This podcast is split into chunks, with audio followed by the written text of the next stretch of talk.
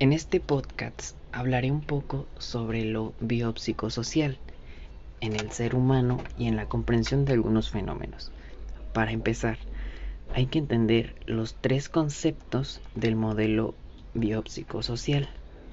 Bio como acción social, esfera del orgánico del desarrollo físico. Psico, acción social en la personalidad que determina la actitud ante el proceso salud-enfermedad. Y social, como acción social abordada, aborda la forma de relacionar el proceso salud-enfermedad en el sistema social. Suele decirse que el ser humano es biopsicosocial porque se dice que su potencial está determinada por sus características biológicas o físicas, pero a su vez sus acciones están influenciadas por conceptos psicológicos como deseos, motivaciones y por el entorno social, la presión que ejercen otras personas, los condicionamientos legales, etc.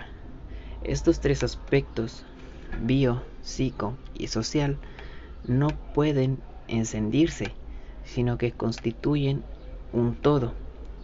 La conducta del hombre, de hecho, constituye una unidad biopsicosocial. Se habla de modelo biopsicosocial con la referencia al enfoque que entiende la salud de la persona a partir de la integración de los factores biológicos, psicológicos y sociales. Este modelo entiende que el bienestar del hombre depende de que las tres dimensiones antes ya mencionadas y habladas y dando una explicación corta, no alcanza con que el individuo esté sano físicamente. Se necesita realmente que esté sano en todos los aspectos posibles para que realmente se considere que está bien o se encuentra bien esa persona. En primer lugar, el modelo psicosocial determina o pretendía dejar atrás cerrado el esquema causa-efecto, según el cual el plan emocional y el contexto social no influían en el proceso de curación o en el tratamiento de una enfermedad o discapacidad.